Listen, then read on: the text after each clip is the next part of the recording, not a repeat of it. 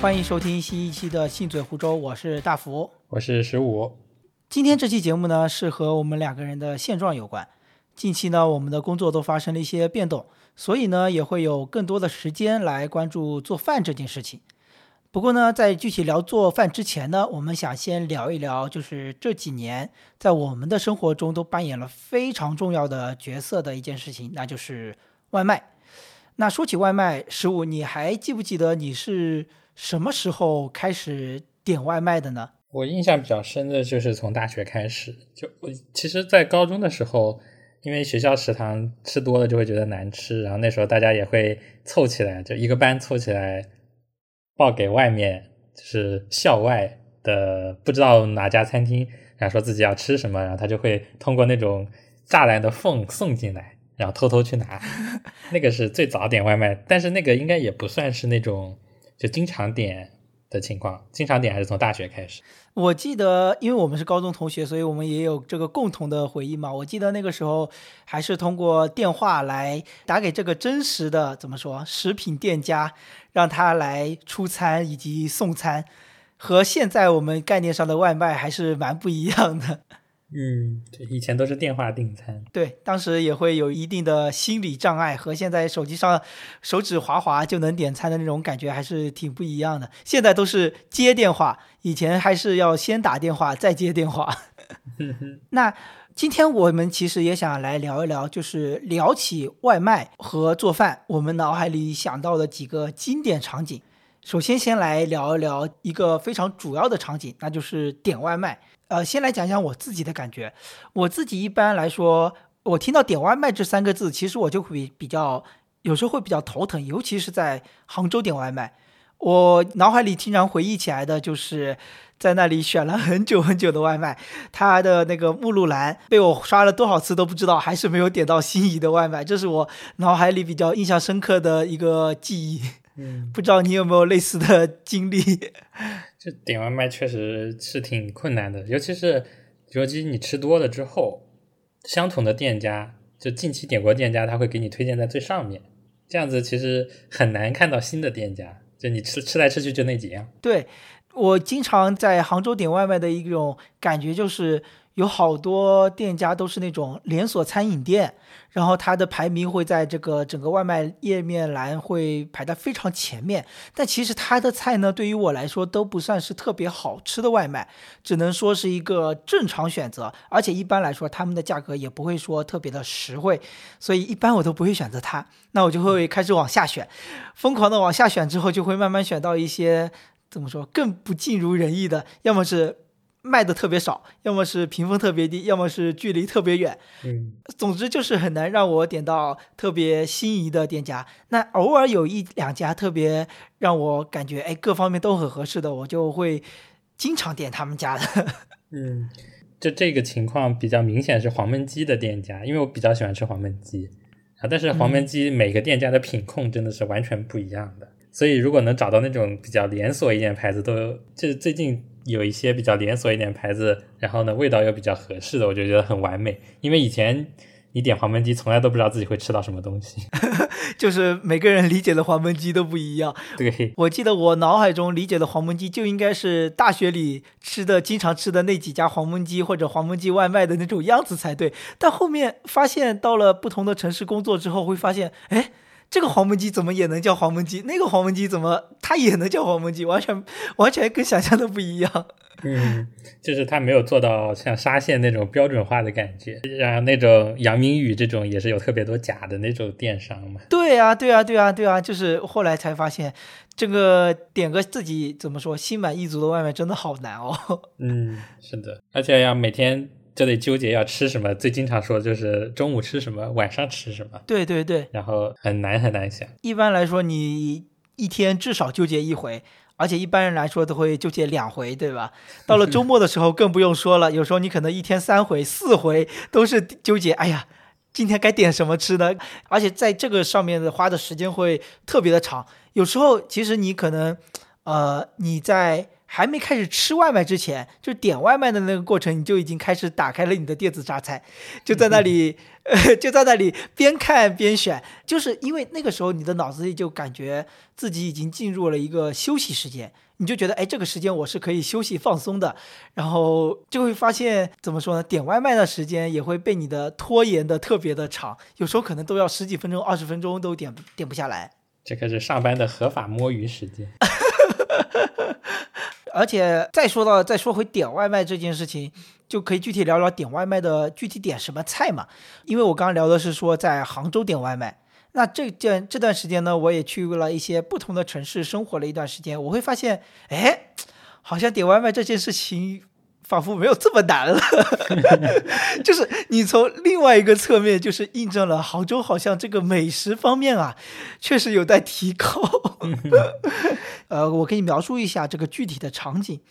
我在另外一个城市，在那里刷外卖软件的时候，我会发现，哎，这家店名字或者里面的食品，呃，样子让我看起来有点想吃。然后与此同时呢，往下翻会发现，哎，这家好像也不错，我会觉得马上就能定下来，或者是能让我有那种动力驱动我去说，哎，晚上就想尝这一家的，会各式各样，而且它的那种明显的，它的连锁的店的数量会少很多，每一家都是仿佛有一个自己的那种特色菜，有自己的一种独门秘籍的那种感觉。嗯，我感觉这和杭州的那些外卖还是蛮不一样的。嗯，杭州确实连锁餐饮会更多一点，我觉得也是试错成本会比较高一些，因为这边开店的周期感觉都比较短，经常会网红了一阵子之后店就倒闭了，然后就换一个名头继续开嘛。嗯嗯嗯，是的。所以连锁的话就试错成本会低一点，基本上不会出错。哎，那你一般点外卖的时候，你会点什么为主呢？刚刚你有说黄焖鸡，除了黄焖鸡呢，你还会点什么吃的呢？感觉还是连锁的。猪脚饭这种，哦，还有因为我比较喜欢吃盖浇饭，说实话，还有那种有汤汁的，所以我喜欢吃那种东北饭盒，因为它会把那些菜直接浇在饭上，然后我就特别喜欢吃那种类似于番茄炒蛋这种把它盖在饭上的那种盖浇饭，我就很喜欢。哦，这个看来每个人的口味还挺不一样，我我还是特别喜欢。怎么说？每道菜你都给我分得清清楚楚的。然后呢，饭其实我有时候也不太爱吃，除非他家饭特别好。我我我是这样，就是饭一般有时候确实也会浪费掉。我一般会备注，我说只要一半饭，或者说我不要饭。但是呢，有时候店家往往就不看这个备注，我也很很苦恼。嗯，这也是，就是每家店对于饭的品控也不太一样。我就吃到过那种饭特别难吃的，就不太理解他怎么能做的这么难吃。这一方面可能米也特别老了，然后另外一方面可能就是送的时间长了，它在里面放久了也会很难吃，各方各面吧。就我觉得一般来说，外卖的饭我都不是很喜欢。我有时候甚至会也没有特别多次，但是我甚至希望自己先自己煮饭，然后再等外卖拿过来吃，就吃他做的菜。我小时候就很喜欢吃那种快餐店里的那种饭，感觉他们应该是那种蒸的米饭的感觉，感觉特别香，不知道为什么。哎，说起这个，我喜欢，比如说喜欢吃的外卖菜，我在离开杭州之前，我有一家还是蛮喜欢的，叫名字具体有点忘了，是某家非遗小吃。然后呢，它里面一些食品啊，呃，总的来说我觉得看起来非常干净，就不是重油重盐，也是有油有盐，但没有那么重。呃，然后每道菜出品都比较怎么说，让人看起来很清爽。而且味道还过得去，价格也还合理，我还蛮喜欢他家的，呃，导致后面呢我会经常点他家吃的，不知道选什么我就点他家的，经常会有这样子的一个情况出现。嗯，这里呢具体推荐一下这个呃非遗小吃里面的特色菜，主要是以小馄饨、呃大鲜拌粉以及老卤凤爪。啊，这三道菜是我个人比较喜欢的一个搭配的吃法。那虽然都是小吃，但是呢，组合起来作为一顿正餐，呃，食量肯定也是够的。希望对大家有所帮助。那除此之外呢，我我经常会点的一些外卖店的话，我真的不太喜欢点一些特别连锁的，我还是喜欢点一些有自己特色的。那有一些，比如说炸鸡，那可能我们会经常看到一些。呃，有名的一些炸鸡连锁品牌，但我会专门会找一些小众一点的炸鸡品牌，那它可能会贵一些，就是它可能会带上一些手工的标签啊什么之类的。呃，但是我给了身边朋友安利之后，他们都觉得哎这个特别好吃，所以我会更喜欢探索一些这种小店，就有点怎么说呢？一般来说你不出门了，但是你也会在外卖平台上来个 City Walk，找找这种苍蝇小馆，这种一种乐趣吧。这种就特别容易担心翻车。就也会有试错成本，但是我真的会个人来说，我会蛮受够了连锁品牌带来的一种平淡乏味吧，一种感觉。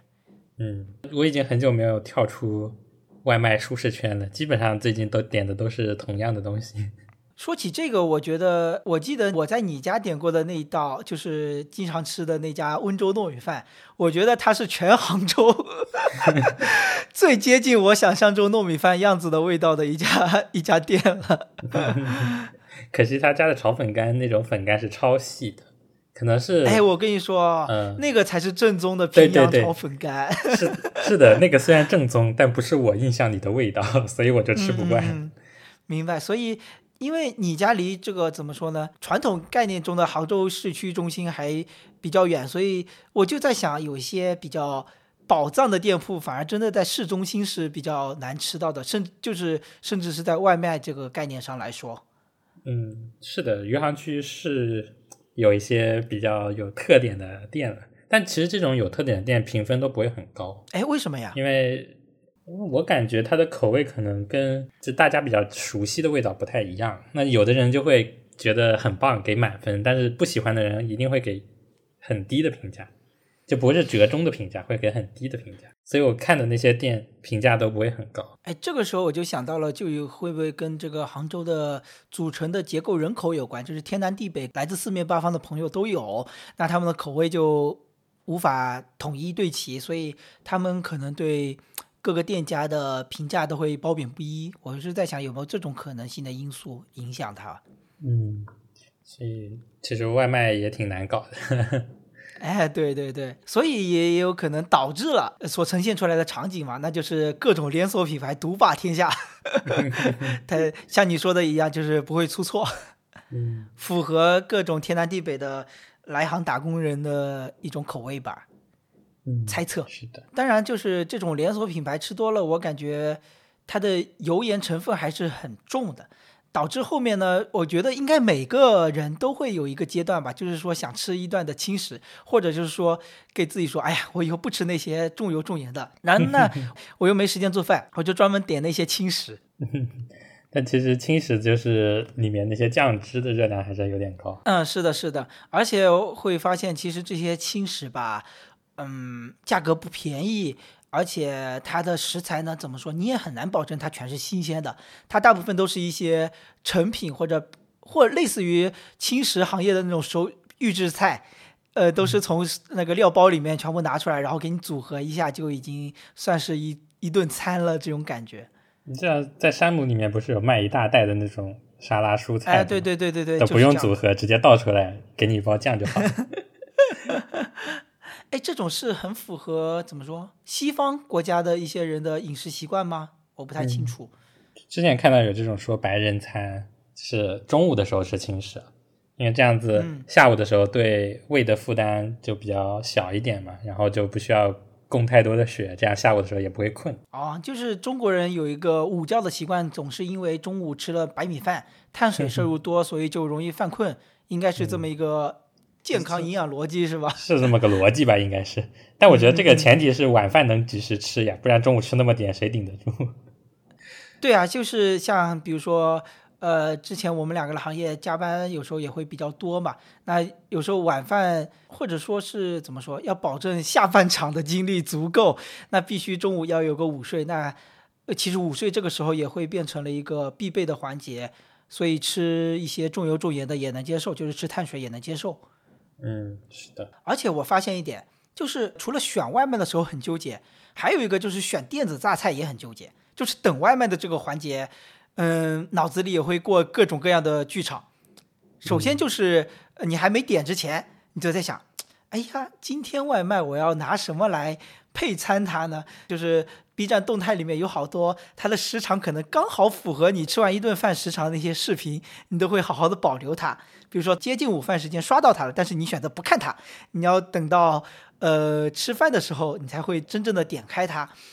这个时候你就会有一定的抉择。这个时候的我觉得心心里或者是脑海里的剧场会非常的斗争，不知道你有没有类似的一个情况？嗯，我一般都是看动态，然后把它都放到稍后再看里的，然后剩下的时不会间都是满吗？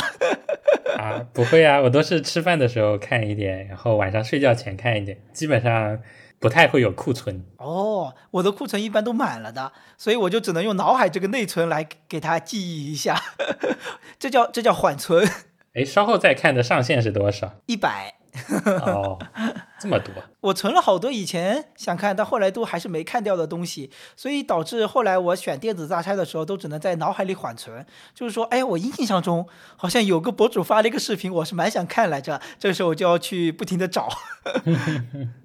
呃，我好像每天中午的时候看的类型都是比较固定的，就因为他们每次都会中午的时候发嘛。对他们发布的时间当然是会有他们的策略。你一般会以什么视频来做自己的电子榨菜呢？我喜欢看那个就那种悬案类的，什么 X 调查呀这种，然后要么就是、哦，呃以前那个空中浩劫还有的时候会看空中浩劫，但是后来看完了。就是解说类和故事讲解类的。对对对，然后或者是一些历史啊、这种。像我的话，说起来这就会比较个人的一些比较俗气的趣味，就是一般我会看 探店类的，然后下饭。呃，我比较喜欢看的两个账号就是王王师傅和小毛毛，还有井盖小分队，他们都是探店类的。但是呢，我嘴里吃着一个东西，然后看着他们探店吃的东西，怎么说？另外一种感受吧。不会有一种失落感吗？我 我很难描述哎，我很难描述心里有没有失落感，没有。失落感可能没有，但是就是这是一种很奇怪的情绪氛围，所以这个时候其实我也挺希望看看我们这个评论区有没有一些大家分享一下自己吃饭的时候电子榨菜都会选什么，因为我感觉我很难选择那些很深刻的东西，我比如说我就很难在吃午餐的时候选择十三幺这种节目来看。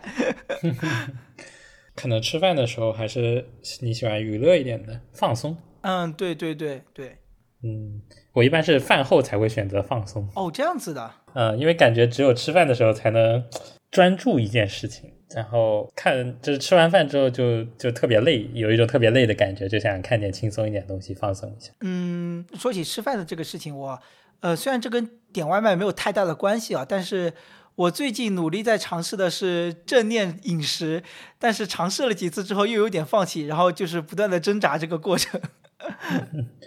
是什么放空自己吗？还是什么？呃，不是，它是这样的，就是说，呃，你仔细的品尝你进到你嘴里的每一个食物的真正的味道。就这就跟我刚刚讲的边看探店视频边吃饭是很违背的嘛，对吧？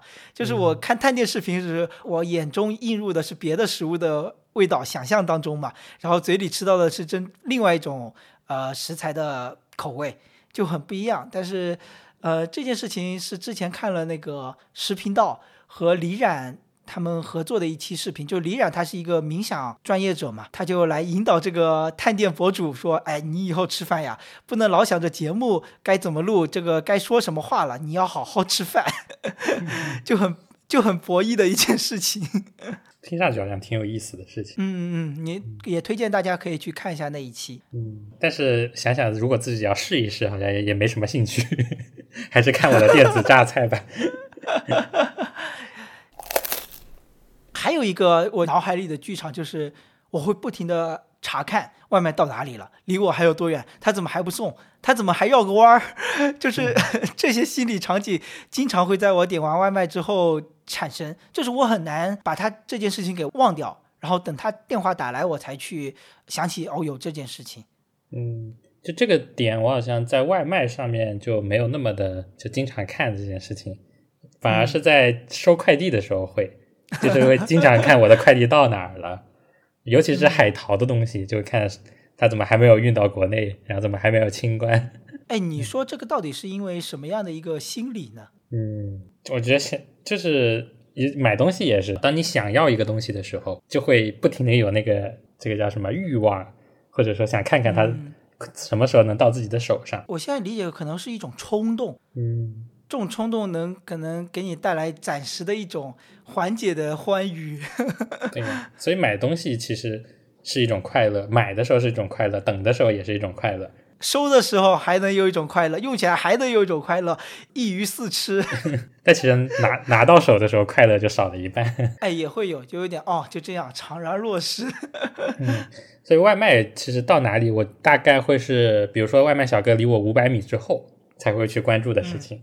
就离我很远的时候，我基本上不会管他在哪的。嗯，说到外卖小哥这件事情，在你取餐的时候，你会不会想见到外卖小哥？嗯。怎么说？就像我这种社恐人士，嗯，我就会有的时候会尽量选择不见他。比如说，虽然他离我很近，但是我会让他直接放到门口。虽然我就在门的背后，你好可怕。然后就你就你就放门口就好了。然后呢，再过个十几二十秒，我想着他应该大概走了，然后我就去开门，就把他拿进来。嗯嗯嗯嗯。哎，说到这个，我觉得我是一种中间状态。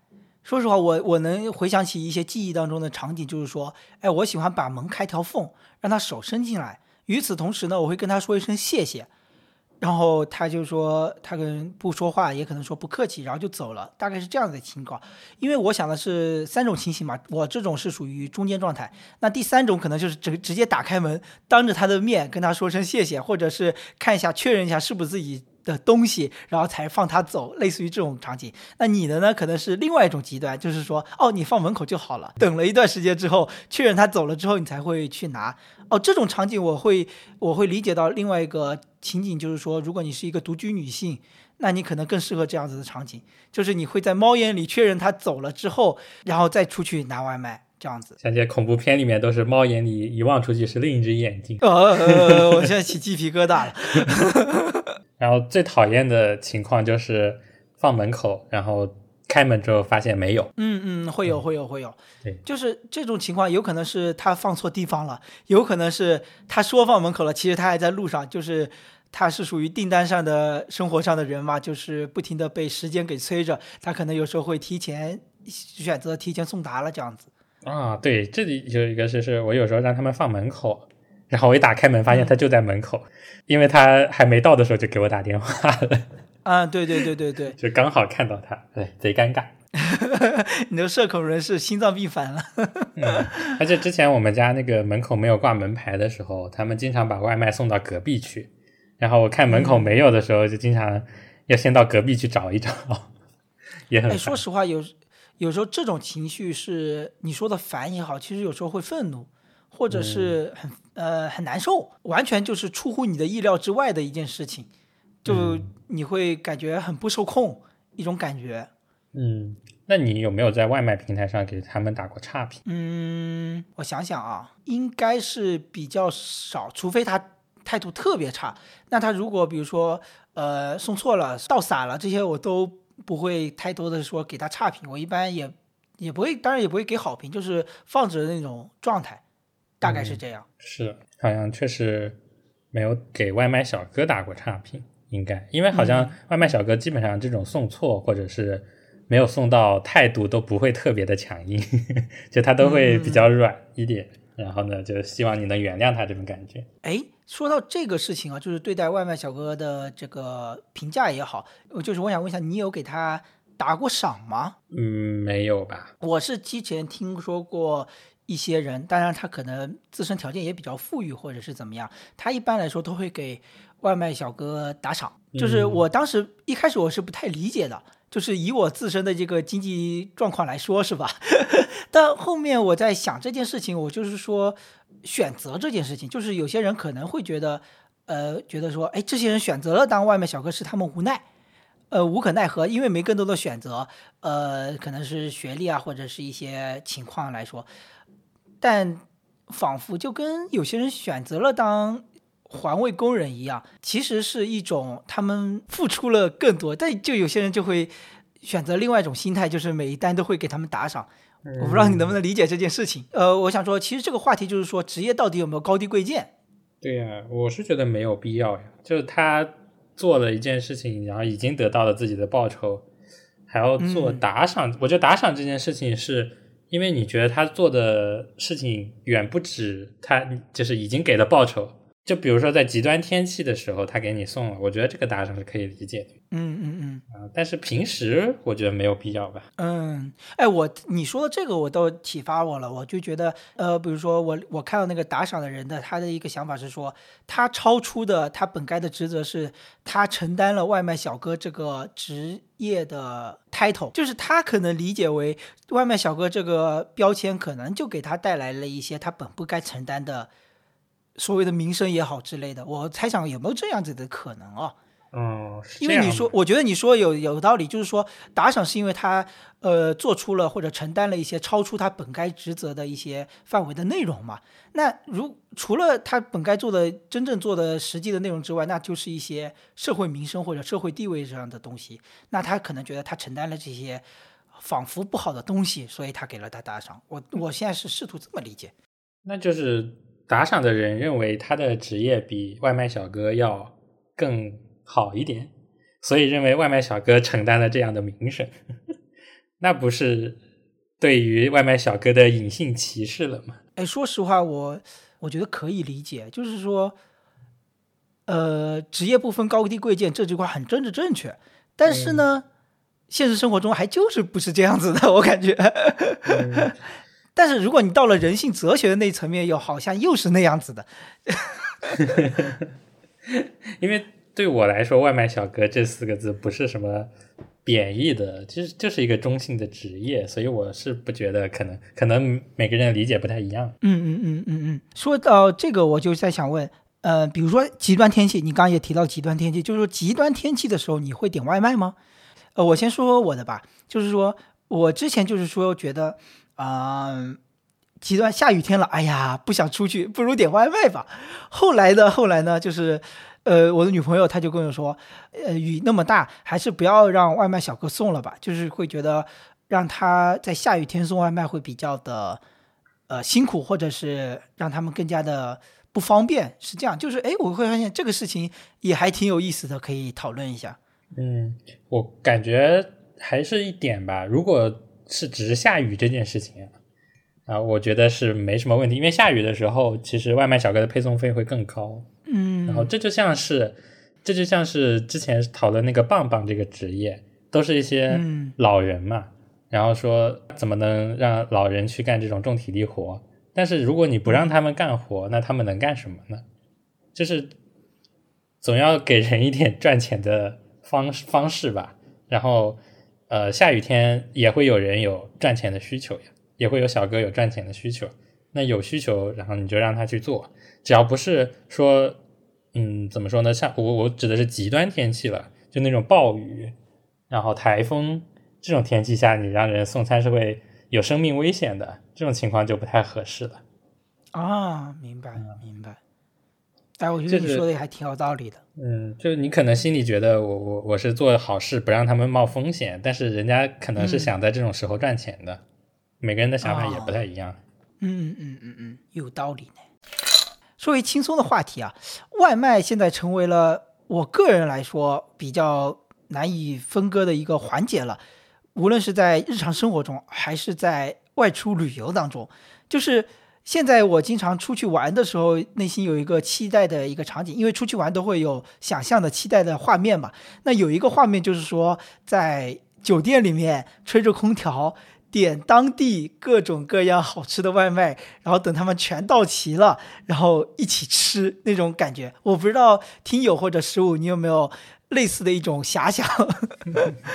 就点一大堆是没有的，我可没有在北京想点满汉全席，但是我。最近两年确实会在出去玩的时候点外卖，像之前好像从来没有过。就像我这次去太原的时候，在太原吃的第一顿饭就是点外卖，因为那个时候看了一眼，如果我要去当地的那家比较有名的餐馆，排号一百多桌，然后点外卖的话一小时送达，那好像点外卖比去排队还要更快一些。嗯嗯嗯。呃，你当时吃到的一些怎么说口味是满足你的期待的吗？嗯，我觉得太原的菜味道还挺不错的。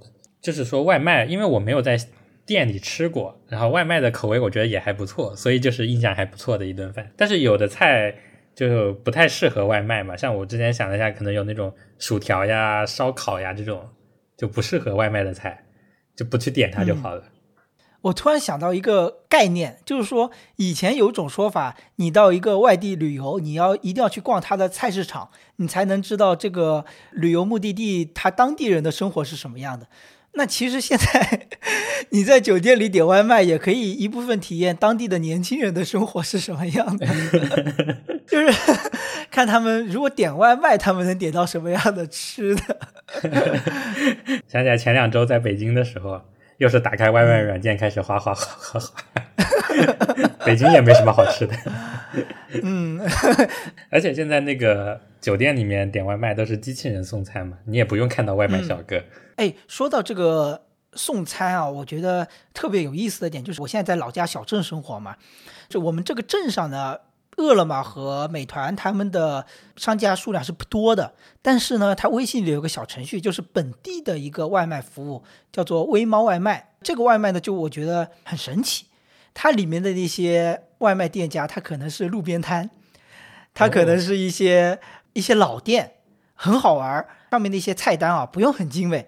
但是你看它的那个销量也还是蛮不错的，价格也还蛮合理的。就是它比起你乘坐交通工具去买一趟，然后再回来这样子的配送费相比来说是比较便宜的。与此同时，它也很快，它不像这个城市里的外卖，它可能这个外卖小哥一就是一趟车要送好几单的外卖，他有时候他一呃一趟就送你这么一单，所以他有时候可能二十分钟、十几分钟就能送到。而且你就是送到的时候，你吃的食品都还是超级热乎的那种感觉，所以我在我还蛮喜欢在我自己的这个镇上点外卖的。它里面的美食程度，我觉得一定程度上是比，但是跟我个人口味也有关系，是比杭州的外卖有时候会好吃很多。你说到这个，我就想起来前几年的时候，我表弟也问过我这件事情，就是他问我的是做这么一套程序需要多少钱。就是他，我感觉他就是有这个想法，想要做一套，就类似于你刚刚说那种外卖平台的感觉。因为好像在我们那边山沟沟里不对，山沟沟里面还没有这个平台。前两年啊，不知道现在有没有了。就可能是饿了么和美团这种还没有渗透到的地方。对对对对对，其实就是类似于下沉市场，它还是有很大的空间可以去做的。尤其是我最近在乡镇生活久了，就会发现，哎，你比如说家里一个电器或者一个水龙头坏了，要叫人维修，好难好难。你自己也不想去镇上或者市集上专门找一些维修店，然后让他上门来维修。我会觉得，哎，也需要这么一个集合的平台来，呃，收集这些内容，让让更多人去享受这样子一个服务。我也会想到这些事情。嗯，是的。呃，这里郑重声明一下啊，做这样一套系统是要挺多钱的，不是啊，大概多少钱呢？不是一两万能搞定的。小十万呢？主要是看你呃想做成什么规模，因为你规模高了之后就要买一些安全服务了。其实，其实这么一套代码是不贵的，因为会有很多做外包或者是已经有的模板可以套嘛。但是你要做商用的平台。然后安全性能什么的这种考虑其实挺多的，就你总不能别人已经点好了，然后兴冲冲在家里等着，结果发现自己订单没了，这种问题出现，你这个平台可能就完了。嗯，就直接信用就没了。对，所以这个东西就是你想做的稳定安全，其实挺烧钱。嗯嗯嗯，好，那。十五，你会不会觉得我们开始选择进入厨房做菜，是不是因为自认为做菜会比点外卖便宜？而曾几何时呢，点外卖是比自己做饭是便宜的。我还记得我上大学的时候，那个时候不是美团、饿了么，还有百度外卖是吧？然后那个还有百度外卖呢？啊，对那。然后那个时候他们打的火热的时候，一单外卖可能就是十块钱左右，一般都是十块钱左右。嗯，这个一份饭是包括了菜的啊。有的时候那个还能薅羊毛，就是比如说一份饭加上一瓶可乐两块钱，就做到这种程度。嗯，是的，是的，这个记忆犹深呀。曾几何时还以为外卖就是这个模样的 但感觉好像也就过了一年多还是两年。然后瞬间就不一样了，开始收割韭菜了。嗯，怀念那个时候补贴的时候。又聊回外卖呢，主要还是因为价格这个原因。那后来工作了之后会发现，哎，买菜自己做饭，比如说带饭到公司里吃，好像会比在商圈当中或者是城市中心这个办公楼附近点外卖会便宜好多。因为那个时候在工作的时候，外卖它可能一份就要到三十多块。那你如果一天吃两顿，再加上一个一个早餐，可能一天的花销至少是七八十。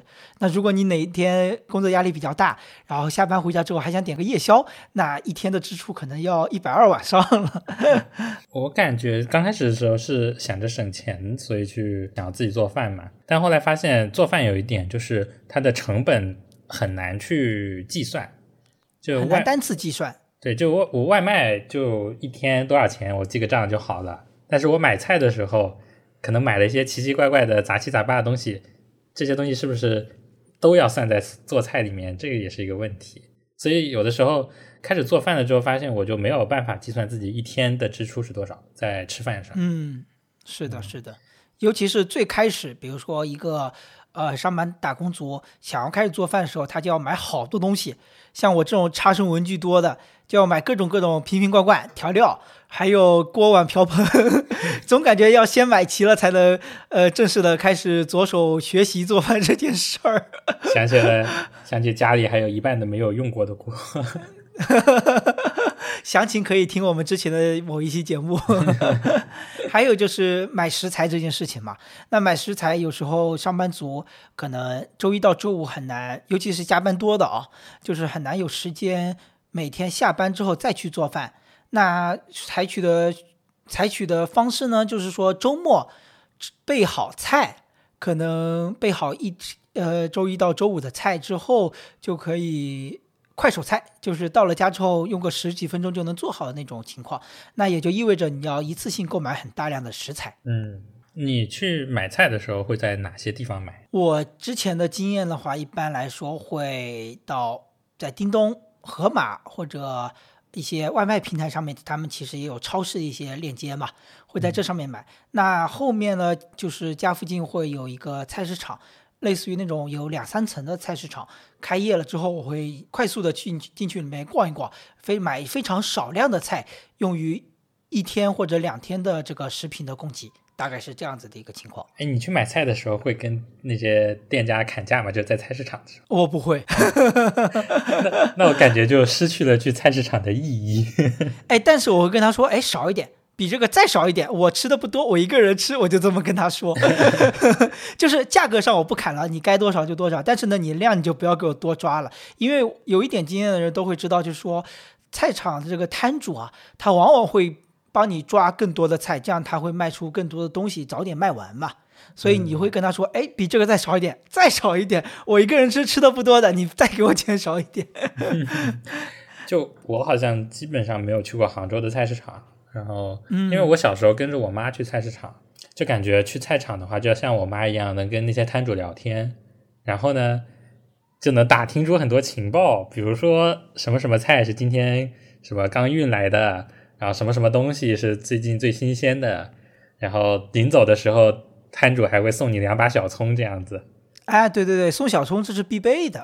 对，我就感觉小时候好像都去菜市场就得有这个流程，所以我感觉去菜市场就得像我妈一样砍价，然后呢要亲手 挑最新鲜最好的东西。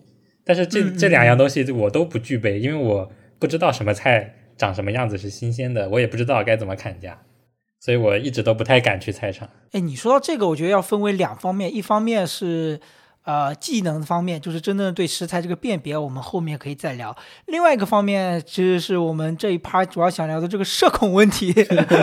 一方面是不敢砍价，对于不敢砍价这件事情呢，我就采取了不砍价，你给我少拿点就行。另外一个方面就是说，就是在菜场里面逛逛的时候，就是我有点不敢直视那些摊主的眼神。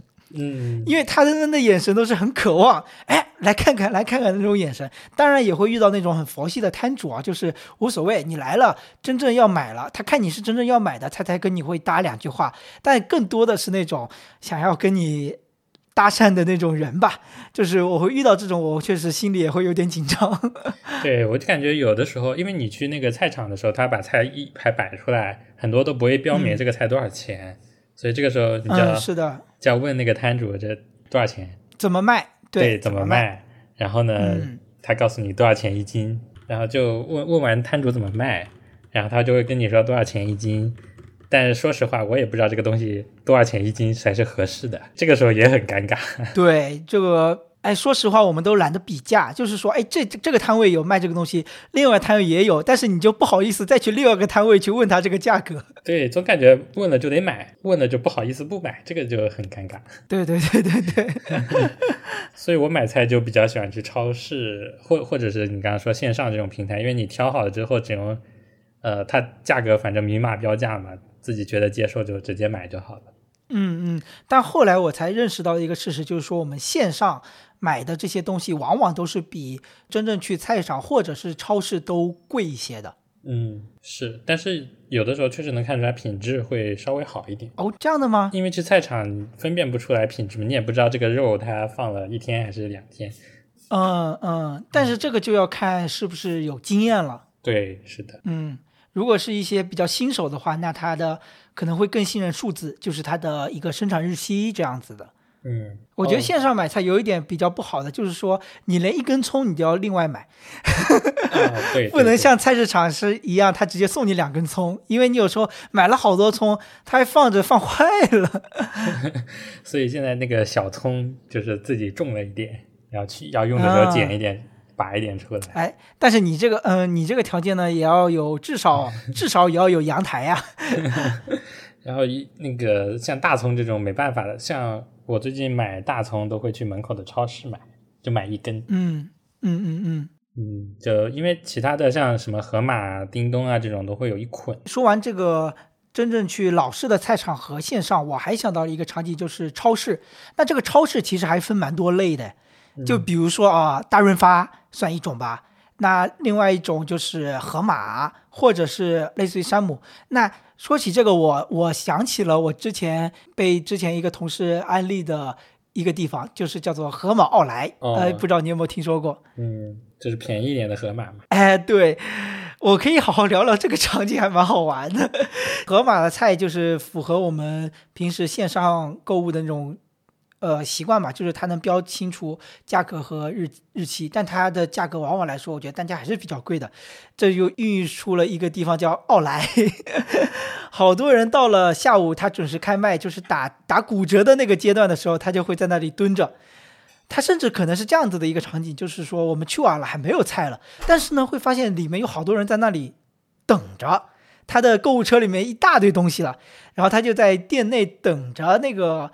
打折的时间点开始之后再去买单，就有好多这样子的人，你就会觉得很神奇。你你下班之后去逛，会发现货架上啥东西都没有，但是别人每个人的购物车里面都满满的一堆，但他们就是不走，就是在那等着一个时间节点开始，呃，比如说晚上七点开始打折了，他们才去买单。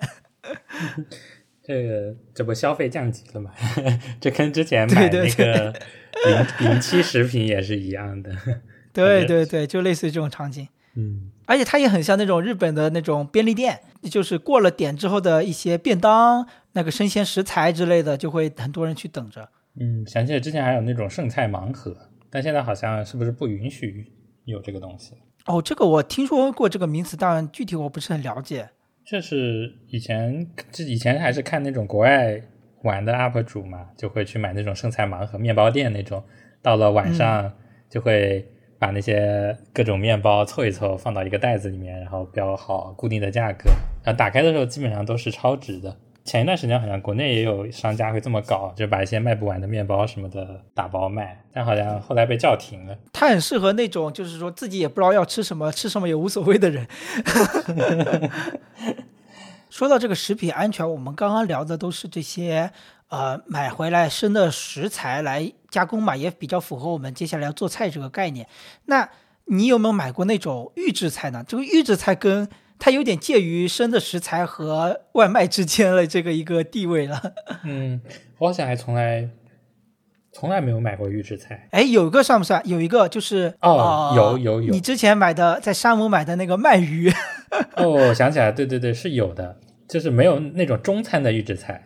买的基本上都是炸鸡啊、汉堡啊这种，好像没有买过。叮一下就能吃的那种。对对对，然后或者用烤箱或者微波炉热一下就可以吃的。但其实我觉得这种预制菜一定程度上还蛮符合打工人的 期许。嗯，因为它足够快。像以前看到那种酸汤鱼啊，就放进去煮一煮就好了。而且可能总的来说会比。啊，只能也算是一种心理说服啊，比外卖健康一点，比自己买菜做饭更方便一点，取一个中值。然后价格上可能会比外卖便宜，但是肯定是比自己买食材做贵。对，像预制菜，大家可能争议比较大的就是它到底健不健康这个事情。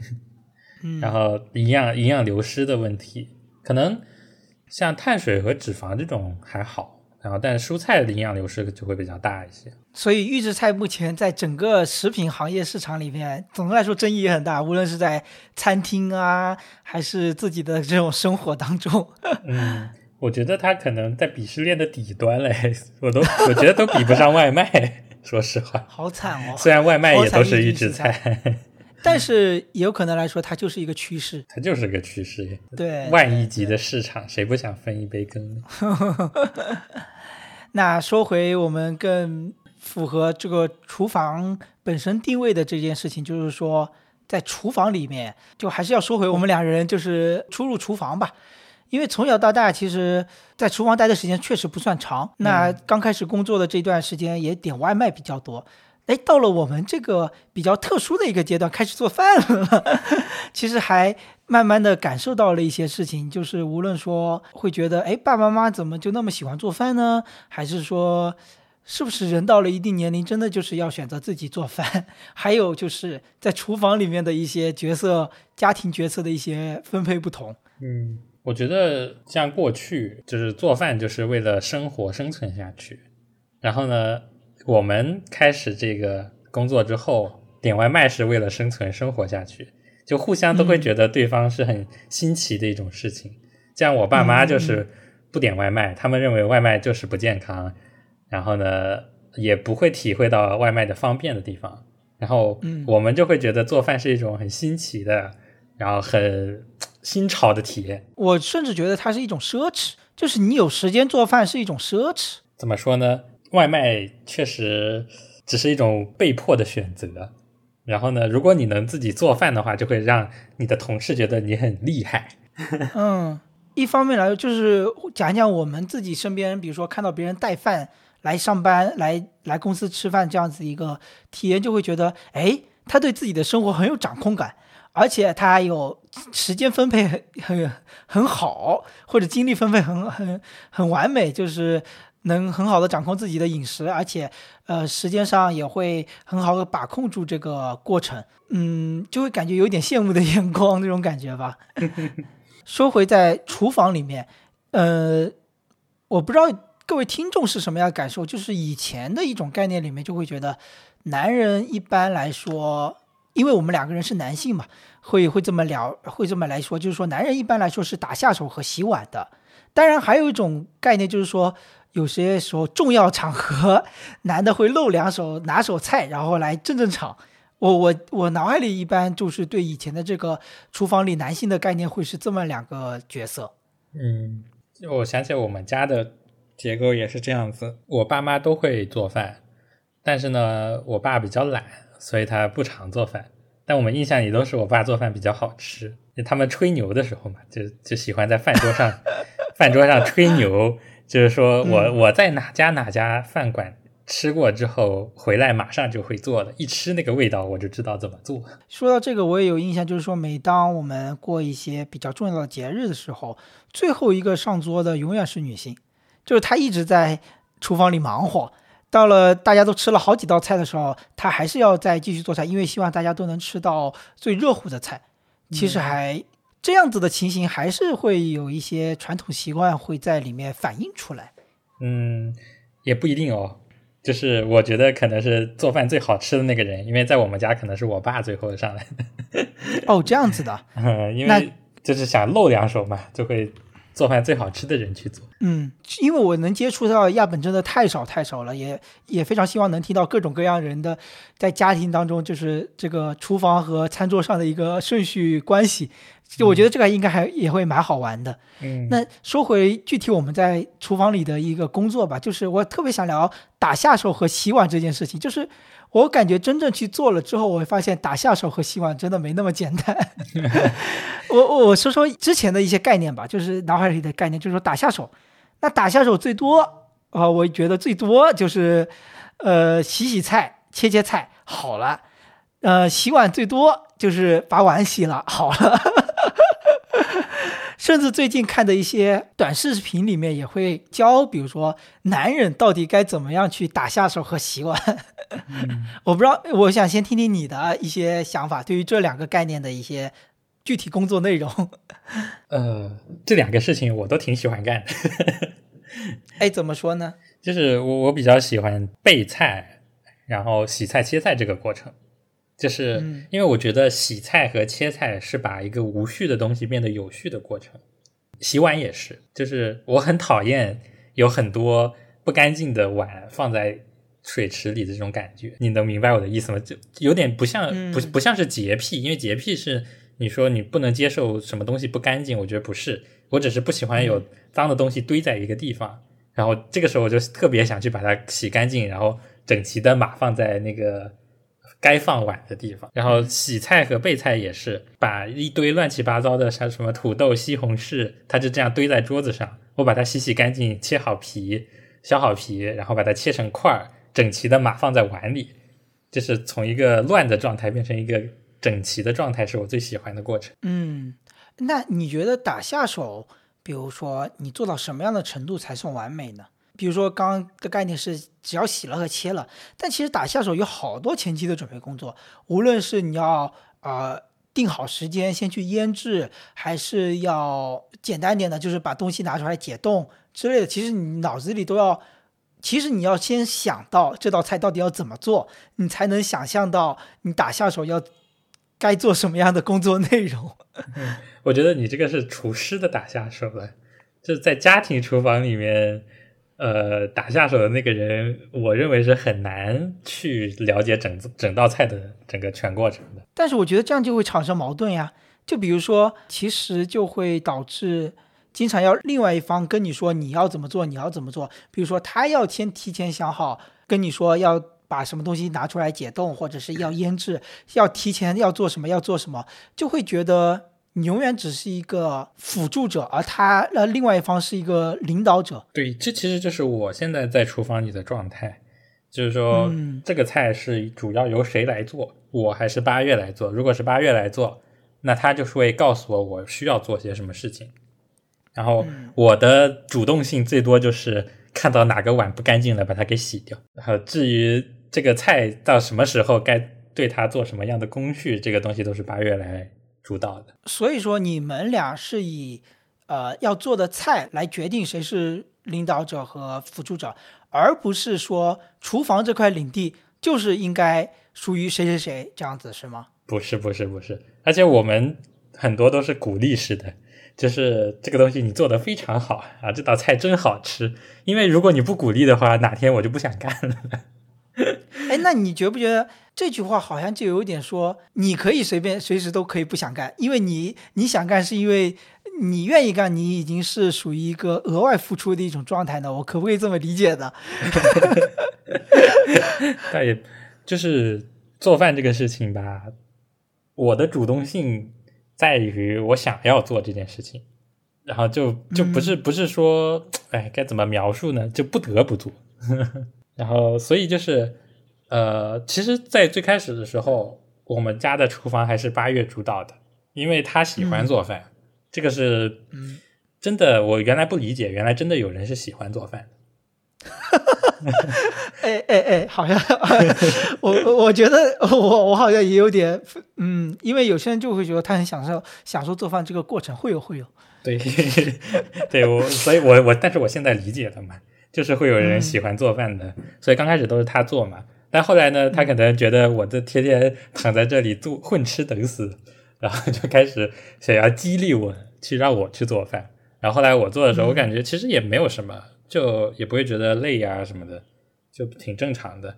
但其实最最难的就跟我去健身一样，最难的就是开始的那一下。那你觉得有快乐吗？这才是重点呀，我觉得。啊，我觉得挺好的呀，就因为我现在就感觉我能做出我以前怎么说做不出来的味道哦，还是有成就感在。对，所以我我不喜欢做一样的菜，我不喜欢做我自己熟悉的菜，我喜欢跟着菜谱去做不一样的东西。然后，那你是觉得你把你熟悉做的菜已经做到了很好吃了吗？没有没有，绝对没有，因为每次做出来味道都不一样。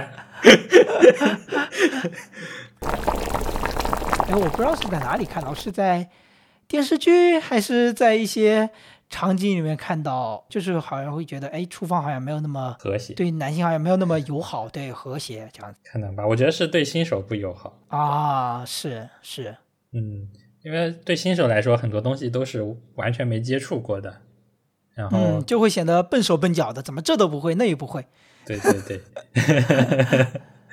就是我，你觉不觉得这句话很熟悉？这很多东西都需要教嘛。就像我第一次就是问茄子该怎么切这件事情，嗯，我我是不知道茄子该怎么切的。然后当时八月跟我说的是切成滚刀块，然后我就开始找滚刀块怎么切，发现也没有教程教我滚刀块怎么切。呃，后来就是转着圈切就好了。对，我就觉得。确实，男生，我觉得至少我们两个人的人类样本来说，对于厨房里面的这些事物的信息，真的获知很少。就是一开始的时候，确实就是真的纯新手，但在有一定的熟悉程度之后，我觉得至少也做的不差。嗯，因为好像很多大厨或者是怎么样，还是会以男性为主，就是只要给时间，给给一定的鼓励，当然也能做得很好。我觉得也会是这样子的。嗯，主要还是体力的问题，因为做时间长的话会很累。然后还有就是那个，我觉得是这样子，家常菜照着菜谱做都不会太难吃。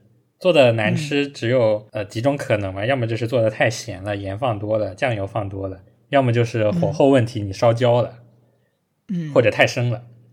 其他情况下都不会说难吃到难以下咽。或者还有一些就是准备工作没有做充分，或者腌，比如说腌制没有做充分，解冻没有解冻充分之类的。对对对，牛排就是很明显，如果你解冻不充分的话，外面已经焦了，里面是冰的。嗯，是的。哎，说到食谱，就是我想聊聊我们今天这期节目的最后一个话题，就是说，在厨房里面总是有那么一个看不见的人，但其实这个看不见人可以是好多各种各样的人。首先，我想来聊一聊，就是说，在厨房做菜的时候，你会听些什么或者看些什么吗？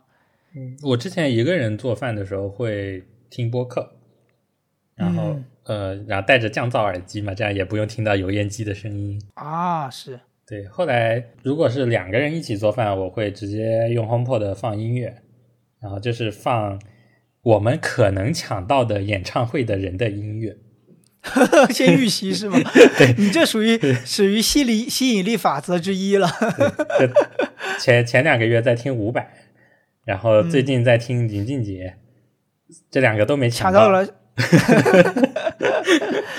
不是不是说抢到了那个张学友的吗？你这个不得开始早点练习？哎，我今天就开始听了。与此同时呢，还有一个特别重要的就是。